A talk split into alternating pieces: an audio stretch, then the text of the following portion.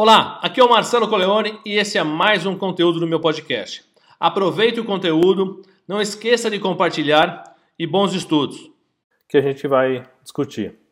Bom, primeiro, é, o que, que você vai aprender como o papel do líder no desenvolvimento de pessoas, né? Qual é o papel do líder nesse desenvolvimento de pessoas, principalmente no contexto atual? Lógico, vou fazer analogias com contextos é, de empresas tradicionais, mas é importante a gente saber o que está acontecendo hoje. Outro fator, é, outro item, outro tópico dessa, dessa aula é fatores de engajamento de equipes. O que, que é importante para a gente começar a desenvolver equipes mais engajadas? As equipes elas são formadas pelas estruturas que a gente tem. Então, é entender essas estruturas para poder montar e potencializar essas, essas equipes da melhor maneira possível.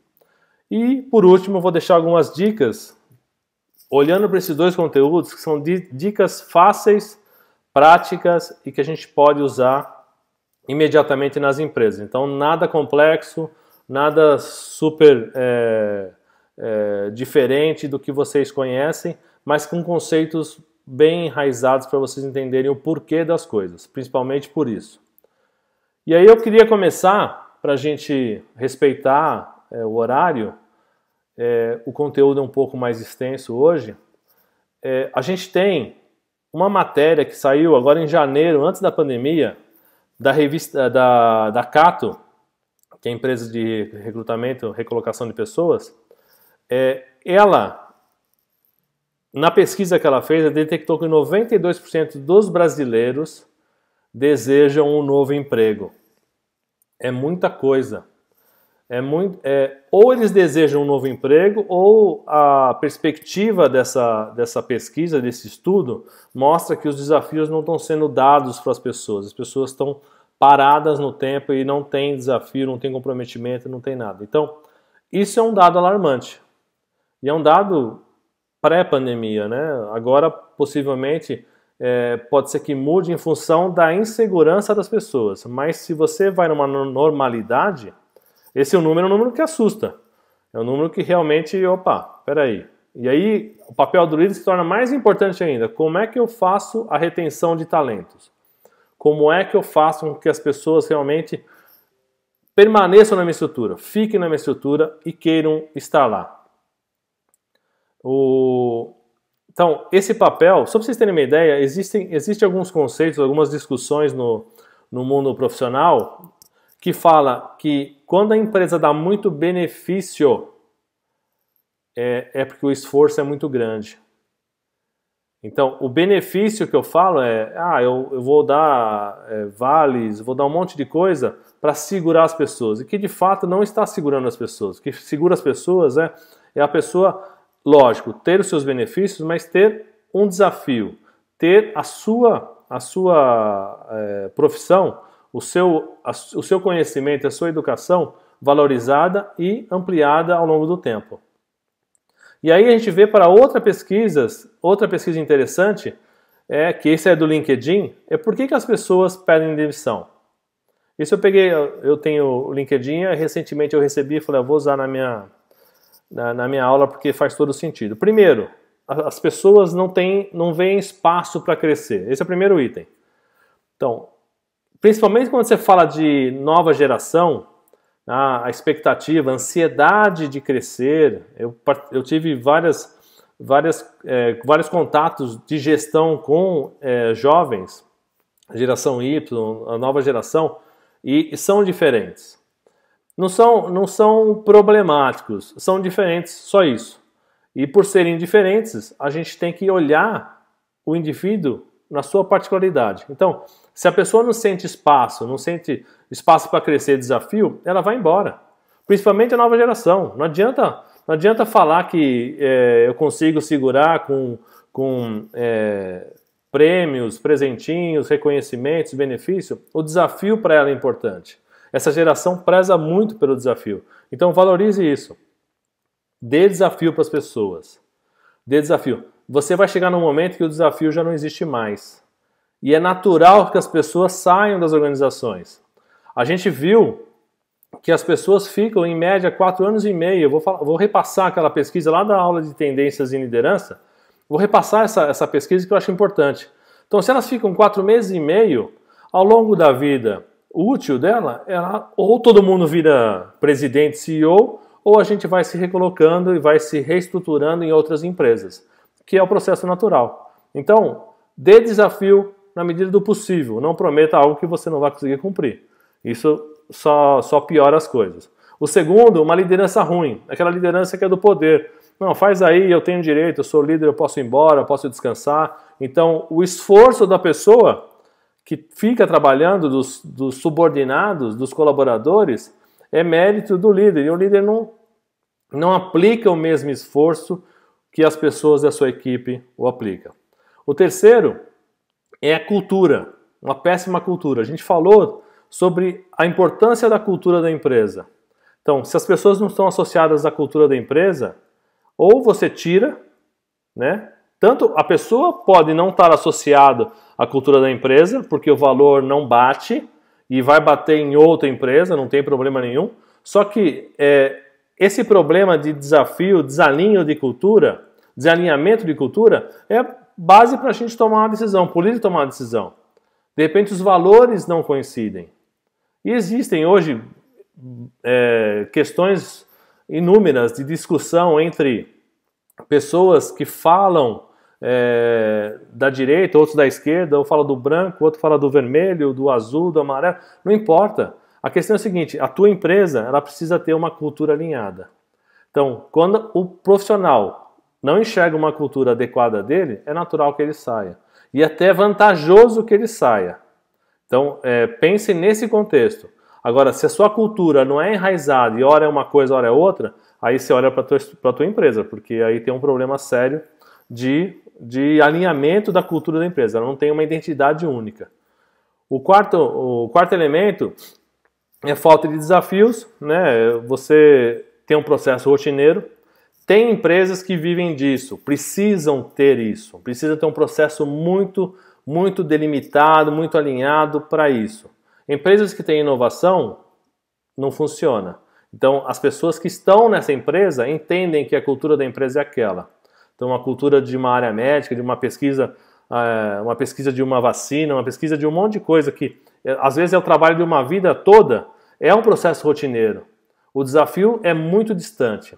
Mas o que essa geração nova pede, ou falando um pouco do mercado, é desafios constantes. Então, as pessoas precisam se sentir desafiadas para poder crescer intelectualmente e crescer na, na, na, sua profissão. O outro, salário muito baixo. Bom, salário, se você perguntar para qualquer pessoa, você ganha, está ganhando o que realmente você merece? Todo mundo vai falar que não. Boa parte das pessoas, ou a grande maioria, fala: não, eu não recebo, eu deveria receber mais. Então, é, o salário, ele, ele é uma das consequências. O desafio, complementado com o salário, ele te garante uma, uma fidelização muito maior. Então, quando o salário é muito baixo e você realmente não recompensa aquele esforço adequadamente, seja com salário e combinações de outros benefícios, as pessoas vão sair. E o último, e também não menos importante, é o reconhecimento. É, esforço e reconhecimento. Esse equilíbrio precisa existir. Esse equilíbrio precisa acontecer. É, é fato que se eu tenho um esforço muito grande meu e a recompensa é de outra pessoa, é insatisfação. Por que, que eu vou me esforçar muito se eu não recebo por isso? E o oposto, por incrível que pareça, também é verdadeiro. Se eu recebo muito para pouco esforço, qual é a motivação que eu tenho de fazer algo mais que se eu já recebo é o suficiente? Ou eu não vou receber mais nada além do que eu já recebo? Então, entenda esse equilíbrio.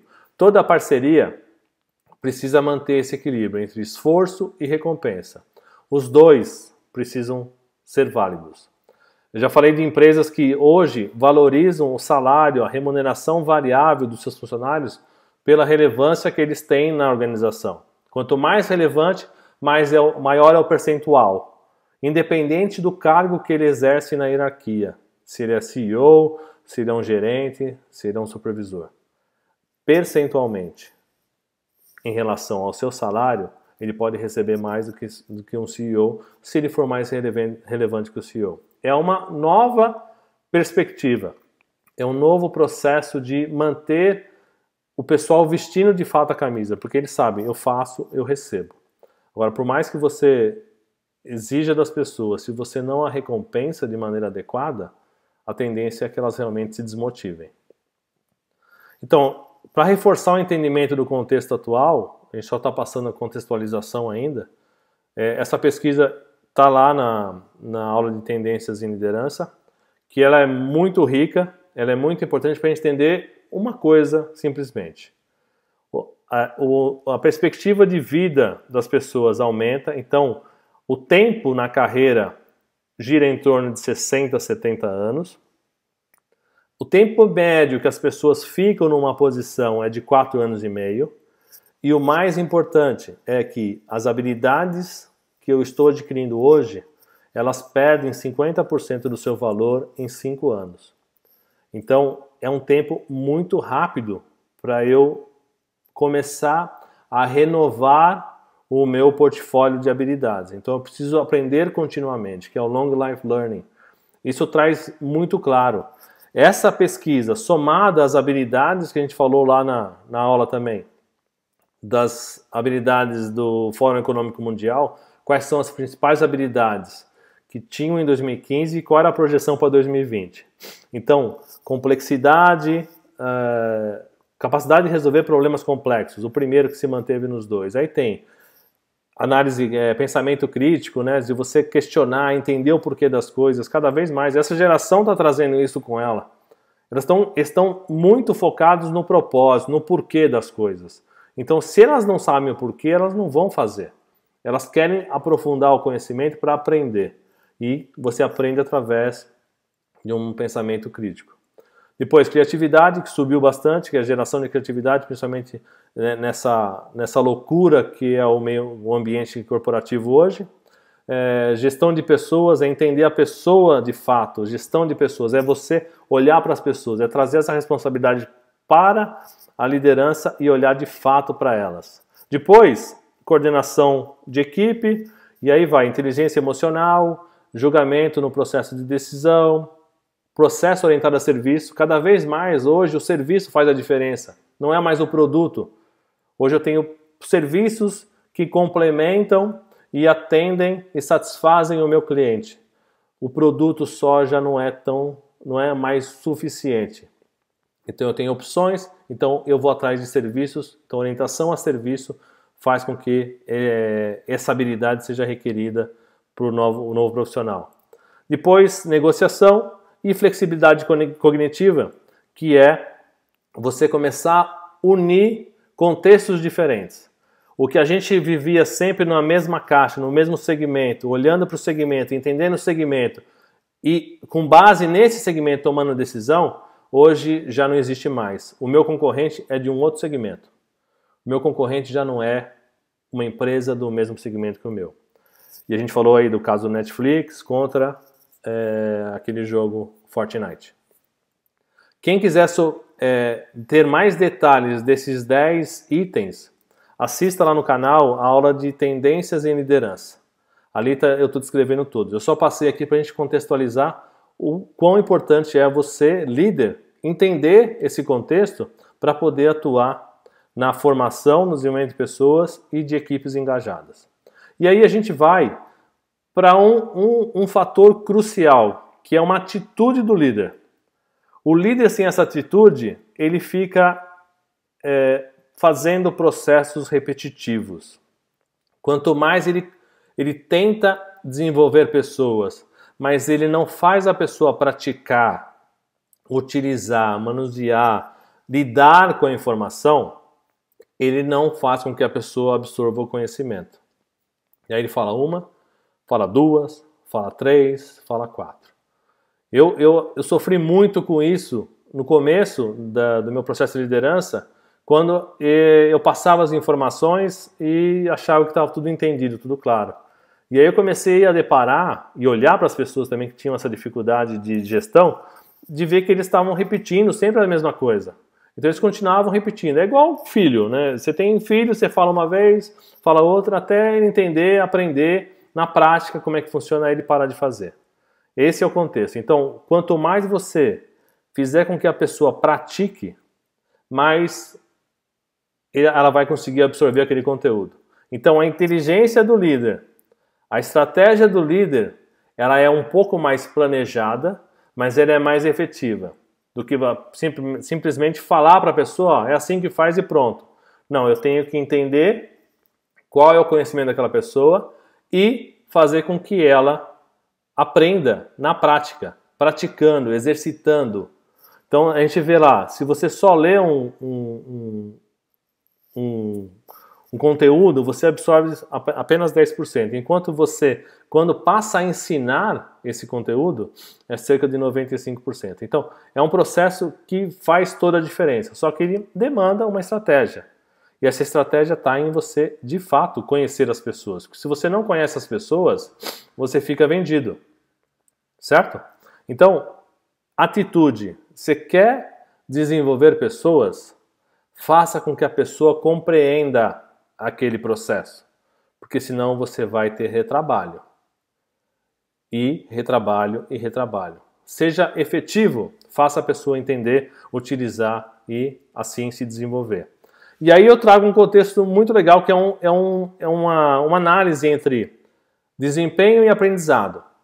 Eu vou começar com a linha vermelha lá embaixo, é tem empresas que vivem estagnadas, que precisam dessa estagnação por legislação, por requerimentos, por critérios, uma série de coisas. Então a inovação ela é pouco estimulada. Eu preciso assegurar a qualidade, o processo, tudo certinho. Existem empresas e existem departamentos na sua empresa que usam essa estratégia. Só que essa estratégia ela fica estagnada. Não adianta eu querer um desempenho maior de um funcionário se eu não dou aprendizado para ele. Se eu limito ele naquela atuação, naquele processo, naquele nível de atuação e pronto. Então eu estou estrategicamente focado no resultado da minha empresa, mas eu não estou preocupado em inovação em nada. Por outro lado, quando uma empresa precisa de inovação, precisa da criatividade, ela promove o aprendizado. E é isso, isso gera uma relação direta entre quanto maior o aprendizado, maior o desempenho das pessoas. Ela fica, ela fica mais capacitada. E isso é importante. Então, voltando ao primeiro caso, eu fico replicando o comando e fico num desempenho estático. Agora, quando eu falo no segundo caso, que é da inovação, que é no, na ilustração está em verde, é, de fato, conhecer as necessidades do colaborador. Porque se eu sei a necessidade que ele precisa, eu vou dar conhecimento e aprendizado para que ele comece a evoluir, evoluir a partir daí. Então, eu conhecendo o colaborador, eu consigo ter atitude de desenvolvimento dele. Não fica, não fica para o meu julgamento, eu acho que ele precisa disso. Não. Eu acho que quando você conhece o colaborador, você é mais assertivo. Um exemplo que eu gosto de, de falar muito é: existem pessoas, nesse treinamento, por exemplo, existem pessoas que acham o meu treinamento muito avançado e outros que acham muito básico. É natural. Nem todo mundo está na mesma página. Mas o fato de ter que desenvolver um ou outro, ele é diferente. A pessoa que tem um nível mais básico, eu vou começar a desenvolver ela de outra maneira em comparação à pessoa que tem um nível mais elevado. E na tua equipe é a mesma coisa, tem pessoas diferentes, pessoas que pensam diferentes, que têm uma experiência de vida diferente, formação diferente e assim por diante. Idades, gerações, aí vai. A outra é provoque a reflexão. Se você conseguir fazer a pessoa refletir sobre como, como fazer ou como é feito algo, você atingiu um objetivo crucial. A reflexão faz a pessoa pensar no processo. Não é uma pessoa, não é algo que você entrega, ó, faz desse jeito e pronto. Não é um comando. Eu estou pedindo para ela pensar. Então faça e incentive ela a gerar a própria reflexão do aprendizado que ela precisa. Quanto mais você consegue isso, melhor. Isso é uma estratégia de coaching. O a processo de coaching provoca isso, que é você fazer perguntas para a pessoa refletir e na capacidade dela ela avançar é, o seu desenvolvimento a partir do, do seu, da sua reflexão, de onde ela realmente está, no básico no avançado. Depois, incentive a prática do aprendizado. A gente acabou de ver na pesquisa da Deloitte que fala que a cada cinco anos eu vou perder metade das minhas habilidades.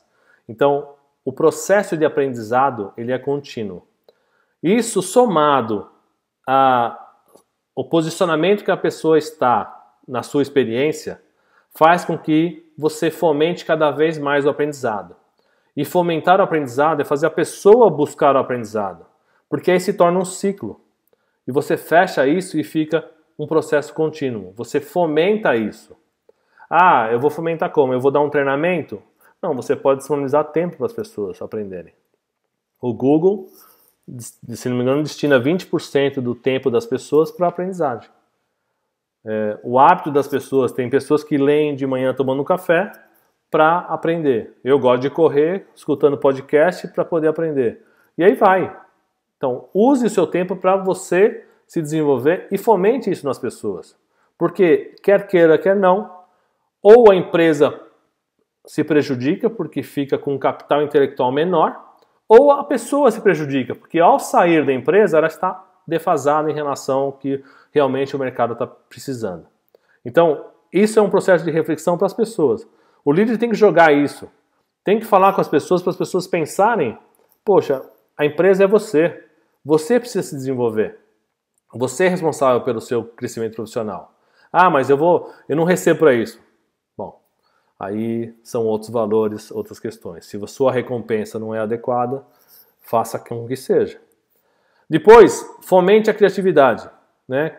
Deixe as pessoas, dê autonomia para elas criarem. Quanto mais você traz intele é, é, capital intelectual, mais a, mais a empresa pode criar, pode inovar. Olha que interessante. Se a gente tem uma equipe de duas pessoas e são dois coleones, iguaizinhos, ela, só para a gente refletir, ela é menos criativa que uma empresa onde tem um coleone e qualquer um de vocês. A comparação que eu estou fazendo, se eu tenho dois coleones na minha empresa, que são iguais, tem uns gêmeos, gêmeos idênticos e com o mesmo pensamento, que os, mesmos os gêmeos não são idênticos quando têm comportamentos. Mas imagine que tenho dois colhões numa equipe. Essa equipe é menos criativa que uma equipe onde tem um colhone e qualquer um de vocês. Não tem, não tem nem comparação. Então, olhe, aprende e fomente essa criatividade. E acompanhe a evolução do aprendizado. Se eu estou ensinando a pessoa, acompanhe essa evolução. Não é falar assim, ó, Tó, é, já te passei a lição, agora vou embora. O problema não é mais, não é mais meu. Não.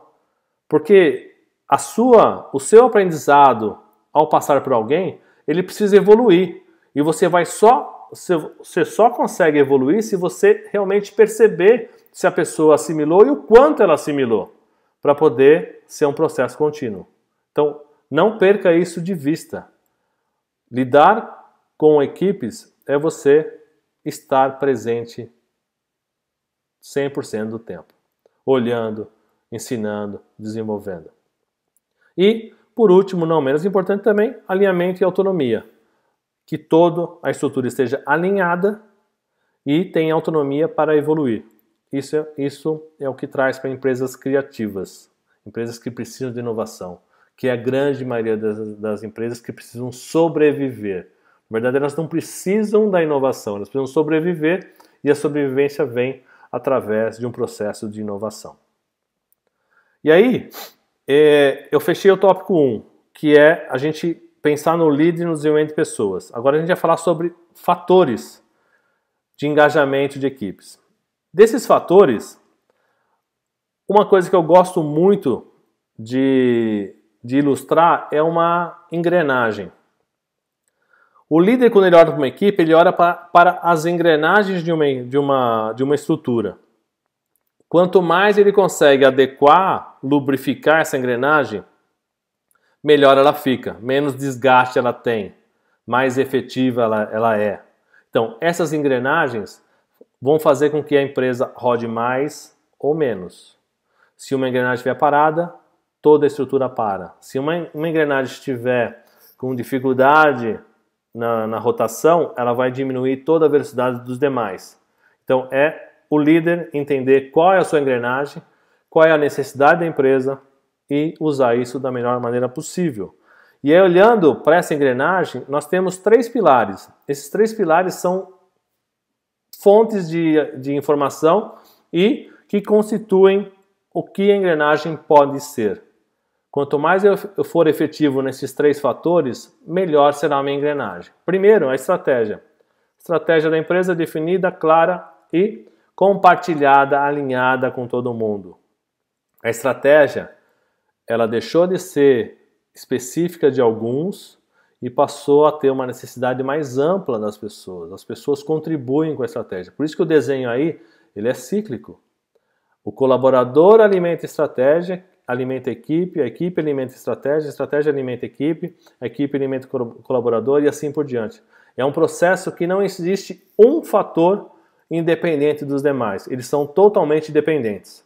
Construir uma equipe engajada basicamente é quais são as necessidades. Guarde essa palavra, necessidades. Quais são as necessidades que a minha estratégia impõe para a minha equipe que vai impor para o meu colaborador? Quais são as necessidades que eu preciso trabalhar como líder para fazer com que o meu colaborador tenha uma performance maior, que consequentemente vai ajudar a minha equipe e consequentemente vai atingir os meus resultados. Necessidade. Alinhamento, necessidades a serem identificadas. Quais as necessidades? Tenho estratégia, vou partir para as necessidades. E aí a gente fala no primeiro tripé, no primeiro do fator além da estratégia, que é a equipe. A equipe, ela funciona de uma forma muito clara se ela estiver alinhada. Sem alinhamento, não adianta. Já tive equipes que eu pensei que estivesse, tivessem alinhadas no, no contexto, talvez por falha de comunicação, não importa, mas o alinhamento era teoricamente algo já definido, mas na hora que a gente foi ver, estava cada um indo para um lado. Não por é, por é, falta de interesse, muito pelo contrário. Na melhor das boas intenções, eles estavam cada um, cada um indo para um lado, mas no entendimento deles. Então, alinhamento é crucial, é o ponto de partida. Você quer ter uma equipe rodando legal? Alinha. Alinhamento, todo mundo sabendo o porquê das coisas, para onde vai, sabendo suas responsabilidades e assim por diante. Depois desse alinhamento, dê autonomia para as pessoas. Algumas áreas podem ter mais autonomia, outras menos. Cabe a cada líder identificar isso, mas a autonomia é fazer com que as pessoas consigam ter é, agilidade para a solução e propor melhorias de maneira muito mais rápida, sem ter um processo burocrático.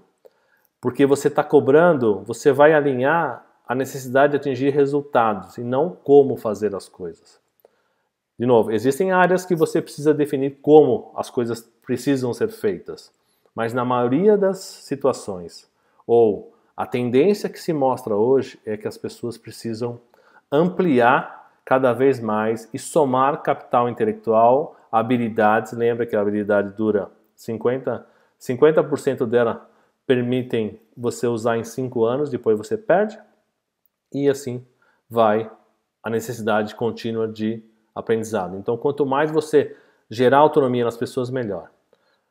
Terceiro item, necessidades de desenvolvimento. O que, que a tua, tua equipe precisa para desenvolver e para atingir aquela estratégia? Qual é a necessidade? O que, que elas precisam? Elas precisam de, de software, precisam de equipamento, precisam de treinamento. O que, que elas precisam para poder assegurar que o objetivo que foi alinhado na estratégia ele pode ser alcançado? Então, quais são as necessidades da sua equipe? Precisa de mais gente, menos gente? O que, que você precisa? Necessidades da equipe em conjunto. Depois, envolva as pessoas. Não deixe as pessoas fora do processo. O envolvimento, o ser humano foi, nasceu para viver em comunidade. Quando você exclui alguém, você está perdendo capital intelectual desmotivando a pessoa. E ao envolver as pessoas, às vezes você se surpreende porque as pessoas parecem que não têm tanta experiência ou são novos, mas as suas, as suas percepções, sejam vindas do cliente, sejam das experiências anteriores, ajudam e contribuem muito para a sua estratégia. Então, envolva as pessoas. E duas coisas: toda vez que você envolve as pessoas, você fortalece o alinhamento. Você, quando você deixa alguém de fora, o alinhamento que você fez aqui já está defasado em relação a uma pessoa. Então pode ser que essa pessoa não consiga se ajustar ou fazer o que precisa ser feito porque ela não está totalmente alinhada. Então o alinhamento faz com que a gente envolva as pessoas. E por último, a diversidade. A diversidade, eu não estou falando de minorias, estou falando no sentido muito mais amplo. Todos nós somos diferentes. Então use essa diferença. Eu mencionei lá a equipe de duas pessoas, dois colhones, ou. Então, é isso. Quanto mais diversa, quanto mais diferente for a sua, a sua equipe, melhor. Vai dar mais trabalho, porque você vai conhecer as pessoas, vai entender necessidades, pessoas que pensam totalmente diferente de você, vão, vai gerar é, um, um, um, um, problema para a sua, sua gestão, para a sua interpretação, para sua análise, mas ele é muito mais efetivo. E a partir do momento que você começa a se envolver com isso, você já desenvolveu essa competência e está solucionado. Então, no começo é mais difícil? Lógico que é mais difícil. Aprender é mais difícil. Mas depois que você aprende, o processo flui. E aí, descendo o, o fator para o colaborador, a gente tem algumas características. Já falamos, o líder precisa conhecer o colaborador. A gente falou no primeiro no, no primeiro tópico. Então, conhecer de fato o colaborador. Para vocês terem uma ideia, conhecer o colaborador é você entender que o colaborador ele pode ter situações fora da empresa. Vou dar um exemplo clássico. Tem lá um pai, pai de família com um recém-nascido e ele chega atrasado para trabalhar. E aí, você pode fazer duas coisas. Pô, mas você olha pro relógio, pô, atrasado de novo, né? Atrasado, pô, horário. Ou, tudo bem, né? Seu filho tá tranquilo, tá tudo bem, a noite foi calma, como é que ele tá? Independente se ele fez de maneira proposital ou não, o fato de você se preocupar com ele, ele vai refletir, vai entender o recado da maneira que precisa entender. Eu não preciso ser assertivo e falar e sem saber a consequência. Porque se eu falo, eu falo, bom, meu filho, meu filho não dormiu bem à noite, tive uma noite... pronto. E aí, aí desmonta meu argumento e eu, eu gero uma cobrança desnecessária. Então, conhecer as pessoas é entender que o CPF existe também. E a gente fala que CPF e CNPJ não vivem junto? Vivem junto. Eles são uma única, uma única entidade composta pelo profissional e pelo social. Depois, assegure alinhamento e responsabilidade. Então, responsabilidade da pessoa. Se ela está alinhada com a tua estratégia, ela tem que saber qual a responsabilidade dela. Porque é aí que existe a cobrança nesse processo de nova gestão, que é a gestão horizontal ou o que é que seja. É a responsabilidade. Então, eu alinhei, a equipe está alinhada, o indivíduo, o colaborador está alinhado com essa responsabilidade. Ele é responsável por isso. Como se ele fosse uma empresa prestadora de serviço dentro de uma outra empresa. Ele tem essa responsabilidade. Então, assegure que o alinhamento e a responsabilidade estejam conectadas. Identifique as necessidades de desenvolvimento dele e desafios.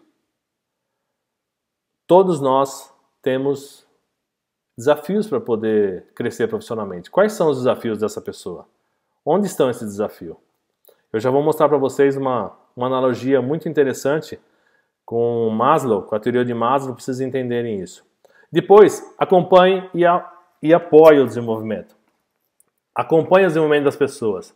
Não deixe isso é, pela sorte. Vá, faça, monitore, acompanhe, esteja presente, faça com que a pessoa aprenda Entenda o momento que ela está, quais são os próximos passos e vá construindo. Hoje, o líder ele é muito mais técnico, muito menos técnico do que comportamental. os soft skills, que a gente já viu falar e escuta falar frequentemente, é uma necessidade, é uma realidade. Já, eu já, eu já mencionei que eu tive em equipes onde a capacitação técnica da equipe, equipe era superior à minha. Boa parte da equipe tinha muito mais capacitação técnica que a minha. E tudo bem. Eu tive que usar soft skills. E usei e funcionou. A empresa rodou, a equipe rodou, entregou seus resultados da mesma forma. Então, não necessariamente um CEO de uma empresa não tem todas as habilidades, habilidades técnicas que toda empresa tem. Ele tem habilidades de relacionamento que ajudam ele a entender quais são as pessoas técnicas capazes de ajudar a empresa naquele momento. E não necessariamente está tudo centrado nele. E aí, fazendo uma analogia com as necessidades de Maslow, é, eu já usei a pirâmide e usei esse processo. A diferença que existe entre essa teoria e a teoria da pirâmide é que existe um questionamento muito forte com relação à teoria da pirâmide, dizendo que quem montou não foi Maslow, foi uma consultoria, e que a hierarquia não é uma verdade absoluta. Eu vou, vou, vou explicar para vocês. Quando eu tenho uma realização pessoal, aí falando só de pessoas, né? Tô falando na parte branca dessa, dessa imagem. Quando eu falo que a realização pessoal de alguém dependia na pirâmide de todas as outras etapas serem atendidas, fisiológica, segurança, estima e social, é, ela é verdade em alguns aspectos, mas ela não funciona quando, por exemplo, é, eu sou voluntário. Eu tenho minha realização pessoal sendo voluntário, mesmo não tendo segurança financeira ou é, segurança física é, boa. Eu posso ter ausência de segurança, viver numa área totalmente insegura, mas eu posso fazer e ter uma realização pessoal fazendo outras atividades. Então, por isso que se questiona a hierarquia. E aí eu coloquei sem hierarquia, estou explicando para vocês isso, que hoje muito, muita divulgação. Se você falar Maslow, vai vir pirâmide de Maslow, pirâmide de Maslow, pirâmide de Maslow, só vê a pirâmide. Mas existe um conceito. Então, todas essas necessidades são importantes. Então, falando da fisiologia, é alimentação, higiene, a segurança física, financeira, estima. As pessoas gostam de serem é, reconhecidas e valorizadas, né? Então, a estima da pessoa é importante. Quando a pessoa está com uma estima adequada, autoestima, ótimo, ela está plena. Social, já falamos, o ser humano gosta de viver em sociedade. Se eu excluo alguém, eu deixo ele de fora e ele não tem essa, esse, essa questão do pertencimento. Ela não faz parte, ele não faz parte desse mundo. E os resultados pessoais é o que você consegue atuar e fazer para poder ter uma realização pessoal, sejam em qualquer área da tua vida. E aí, fazendo uma analogia com o amarelo, que é o profissional, começando na infraestrutura, quando a gente fala da fisiologia, a infraestrutura, o que, que a tua equipe precisa? Então, o que, que o líder precisa olhar em função da sua equipe? Quais são os cinco fatores que ele precisa olhar para a sua equipe? Infraestrutura, confiança. Confiança é ser confiável e confiar nas pessoas, reconhecer as pessoas, fazer parte do processo, incluir as pessoas, fazer que elas tenham o senso de pertencimento e os objetivos profissionais da equipe, da pessoa individualmente. Então, isso é uma equipe engajada. Se eu trabalhar esses cinco elementos e estar lá, apoiar, fazer acontecer a infraestrutura necessária, todo o apoio, necessidade. Não vou, não estou falando para comprar tudo, do, não. É para apoiar as pessoas. Não tem isso, vamos fazer de outro jeito. Alternativas de uma infraestrutura que seja viável para atingir um objetivo. Ter um ambiente de confiança. Lembra que confiança é fácil destruir, mas ela demora tempo e consistência para construir. Às vezes você demora anos para construir uma confiança e em um minuto você acaba perdendo por uma atitude. Então, reconhecimento, reconhecer as pessoas. Lembra do equilíbrio. Eu tenho equilíbrio, mas preciso reconhecer. As pessoas precisam ser envolvidas, fazer parte do processo. E aí, atingir os objetivos profissionais. Esses cinco elementos fazem parte de uma estratégia de liderança. Esses cinco elementos eu já usei muito eles. Muito, muito, muito. Toda a minha experiência de liderança, anos, sempre usei é, muito esses elementos para a pessoa e para a equipe. E funciona e funciona muito bem. E aí, fechando esse contexto, para a gente entrar em perguntas e respostas, espero que vocês tenham dúvidas para a gente esclarecer. Eu destaquei alguns elementos que eu acho importante para começar o processo e fazer uma gestão de equipes mais engajadas. O que, que é? Então, coloquei aqui seis elementos é, para a gente discutir um pouquinho. Primeiro, pessoas se conectam com pessoas. Conecte-se com as pessoas. Se você não se conectar com as pessoas, você, primeiro, não aprende com o potencial, o capital daquela pessoa, intelectual daquela pessoa. Não desenvolve as pessoas porque você não sabe quais são as necessidades, você vai viver no achismo. E viver no achismo é um risco hoje, porque as pessoas estão. O ambiente está muito complexo. Então, quanto mais você interagir com as pessoas, não é para, ah, eu vou me conectar, vou tomar chopp, não é isso. É que você conheça as pessoas, entenda o que, no que você, líder, pode apoiar. Lembra da pirâmide invertida da, das duas últimas aulas é o líder como um apoio, um suporte. Então, se conecte com as pessoas. Comece a olhar as pessoas de perto, mesmo aquelas que são diferentes de você, e principalmente elas, para você conseguir aprender com elas e conseguir desenvolver. Ter menos trabalho para fazer a gestão da equipe. Quanto mais você se conecta com as pessoas, melhor. Alinhe as necessidades. Alinhe as necessidades. Não é prometer mundos e fundos, é alinhar a necessidade. O que a empresa precisa versus o que a equipe precisa versus o que o indivíduo precisa. Quais são essas necessidades? E trabalhe essas necessidades. O trabalho do líder ele é um catalisador. Ele serve para acelerar uma reação e a reação está na equipe. Se a equipe rodar direitinho, o líder não precisa nem estar tá lá. Se o líder precisa estar lá 100% do tempo, tem alguma coisa. A equipe depende dele. E o objetivo é que a equipe rode para você pensar estrategicamente em novos processos e evoluir. Porque se você ficar sempre no mesmo, atuando nas pessoas, sempre é, apagando incêndio, você também não se desenvolve. Depois, desafie as pessoas. Façam que elas busquem desafio. Elas gostam disso. A gente viu lá na pesquisa da, do LinkedIn. As pessoas acham que não tem espaço para elas crescerem. Então desafiem as pessoas. Você vai se surpreender. Quantas pessoas se desenvolvem, desenvolvem muito rápido nisso. Ah, mas tem um momento que a pessoa se desenvolveu, está no limite máximo. Tudo bem, você preparou ela para o mercado. É um, é, um, é um acordo. Concorda que o trabalho é, é uma parceria? Eu estou lá para dar o meu, o meu melhor e receber em troca. Então, eu vou sair com conhecimento, mas eu vou deixar conhecimento. Então, nada impede você fazer isso e, e gerar para as pessoas saírem. E trabalhe em espiral. O que, que é isso? As pessoas saem, contrata embaixo. Vai promovendo backup, vai fazendo com que as pessoas cresçam organicamente na tua estrutura. Você consegue motivar toda a estrutura. Não tenha, não faça um erro que uma vez eu cometi de ter é, equipe de seis pessoas, quatro eram sênior. Quatro sênior. E dois, era quatro sênior, um júnior e um estagiário. Seis pessoas. Então exist, existia um, um, uma lacuna entre o júnior e o sênior.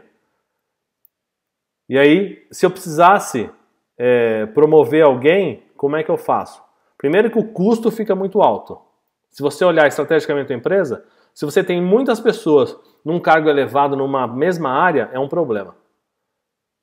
Porque primeiro você não fomenta a, a motivação natural do crescimento na geração de backups de pessoas e assim por diante. Então pense nisso. Depois, incentive o aprendizado contínuo. Lembra de gerar autodidatas. A gente precisa aprender continuamente. Se eu gero uma reflexão numa pessoa que ela precisa aprender, promova, incentive para que ela aprenda, que ela busque esse aprendizado. Se é fazer um curso, não importa, mas que realmente aquele, aquele aprendizado vai fazer sentido. Quer um, um, um outro exemplo? Eu, eu, acabei minha faculdade e fiz, fiz dois, dois MBAs. Um deles eu fiz de gestão é, de tecnologia da informação e gestão de negócios. Na... E aí, esse, esse, esse MBA que eu fiz, por eu, eu, eu não ser, não praticar boa parte do conhecimento no meu dia a dia, eu acabei desperdiçando meu tempo, porque eu não usei nada daquilo. E aí depois eu fiz um outro MBA e aí sim, eu estava numa posição onde estava totalmente alinhado com o que eu precisava, a diferença é gritante o quanto a gente cresce, o quanto a gente evolui, porque a gente consegue praticar. Lembra da pirâmide de Glasser? 95% quando eu ensino as pessoas, quanto mais eu pratico, é isso. Então, avalie e ajude as pessoas a identificarem o que, o que ela realmente precisa, como se fosse uma curadoria, para realmente aprender e evoluir a partir daí. É, assegure a participação, envolva as pessoas, faça, faça com que elas participem, não importa se é o estagiário, não importa quem é. Acabou de entrar na empresa, venha, participe. Isso gera alinhamento, gera é, união da equipe e, consequentemente, gera aprendizado, porque essa pessoa nova também traz aprendizado. Você vai, vai surpreender com isso. E equilíbrio, esforço e recompensa. Não existe parceria em qualquer área da vida que sobreviva a um esforço maior do que uma recompensa.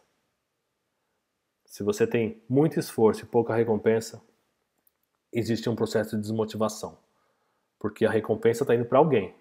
Se alguém está tirando essa, é, essa recompensa de esforço de outras pessoas, é bom rever a sua estrutura. Porque isso não é sustentável. Muito pelo contrário. Acaba denegrindo uh, e comprometendo toda a equipe.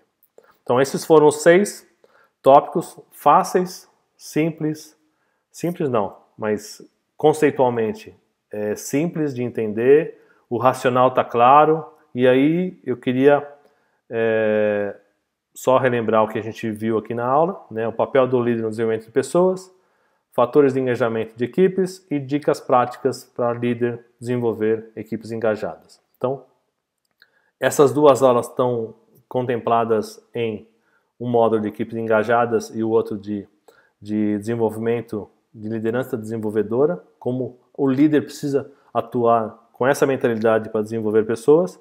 E aí eu vou abrir para perguntas e respostas. Se alguém tiver algum comentário, a Tamara me pergunta como manter o engajamento elevado à distância. Da mesma forma, Tamara, a questão da, da, da conexão com as pessoas não é uma conexão simplesmente física é uma conexão realmente que estar presente é diferente de estar presente fisicamente. Eu posso estar presente de outras formas, né? Me conectando com as pessoas, interagindo com as pessoas, em qualquer situação. É, eu fiz muita liderança de, de pessoas remotamente. O que, que, é isso? Não é, não é o home office hoje, mas eram pessoas que estavam em locais diferentes. Então, em países diferentes, em unidades diferentes da, da empresa que eu trabalhei. Então, isso é conexão. O quanto você realmente se conecta com as pessoas. Não é conectar, falar, oh, vamos, vamos bater um papo, vamos ver o que está acontecendo. Não. É realmente se conectar, interagir com as pessoas, é você acompanhar a evolução delas, é você entender as necessidades que elas, que elas têm. Quando eu quando eu quando eu estava discutindo isso com, com uma empresa que é minha cliente, a questão da, da conexão com as pessoas. Aí um dos, um dos gestores lá falou assim: Ah, então tá bom, eu vou marcar uma reunião toda segunda-feira de manhã para a gente alinhar. Falei: Não funciona. Porque o dia que for feriado você vai perder e o dia que você tiver algo mais importante você vai perder. Qual que é a grande, a grande é, questão? Qual a grande chave que eu vejo nisso? É como você criar hábito para se conectar com as pessoas. Então é hábito de você aproveitar momentos para se conectar com as pessoas, para realmente entender o que elas, que elas precisam, acompanhar a evolução delas. Então todo hábito é importante. Se você olhar para uma empresa que é Beer and Coffee, é uma empresa de, de Minas Gerais que é um coworking que nasceu no home office. Tudo é home office. Eles usam muita tecnologia para isso. Então eles têm happy hour, tem um monte de coisa. Então eles desenvolveram processos para conectar as pessoas de maneira diferente do que a gente no tradicional é, executa. Então são maneiras diferentes. Recomendo você dar uma olhada, chama Beer and Coffee. É um coworking, acho que é a Vanessa, se não me engano, uma das, das fundadoras. Ela tem muita experiência e tem, tem um, se você entrar lá no, no, no, no Google, acho que no YouTube tem alguns vídeos ela explicando algumas ferramentas, como as ferramentas ajudam nesse processo. Então, é, tecnologia tem para isso, é você ter realmente o hábito de se conectar com as pessoas. Como você fazia a gestão de entregas dos seus liderados à distância? Usava algum software? Recomenda algum? Ah, a tecnologia tem um monte. É, um dos, uma das tecnologias que, que se usa muito é, é o Slack, para você interagir por assuntos, né? Então você consegue monitorar os assuntos separadamente numa mídia social, né? Uma mídia interativa, diferente do, do, do Telegram ou diferente do, do WhatsApp, que os assuntos se aglomeram, né? No mesmo, no mesmo canal. Então, e aí tem outros. É, sugiro Otávio também. Tem muita ferramenta legal lá naquele, naquele Beer and Coffee que vale a pena. Agora, como fazer é, a gestão das entregas é resultado. Resultado. O, o, o, o, que, o que difere uma pessoa sentar na sua frente e falar que atendeu ou não atendeu determinado, determinado objetivo do que ela estar no telefone? E a outra questão é como é, como é que eu faço para monitorar o avanço das, das coisas? E o objetivo que eu sempre quis e pretendi fazer e executei, aprendendo na prática, é que se você esperar muito para o final, talvez seja tarde. Então, uma questão do alinhamento me, me, me chamou muita atenção. Se as pessoas estão alinhadas, eu consigo perceber um possível desalinhamento no andar do processo. Então eu não deixo só para ficar no final. Eu faço um processo evolutivo. Então eu crio marcos onde eu na interação com as pessoas, eu entendo se esse processo está fluindo ou não. E quanto mais você se conecta com as pessoas, mais você identifica as necessidades dela, mais você sabe se elas estão ou não estão é, atrasadas ou, ou no, no tempo certo em relação às atividades. Então, sem mais delongas, muito obrigado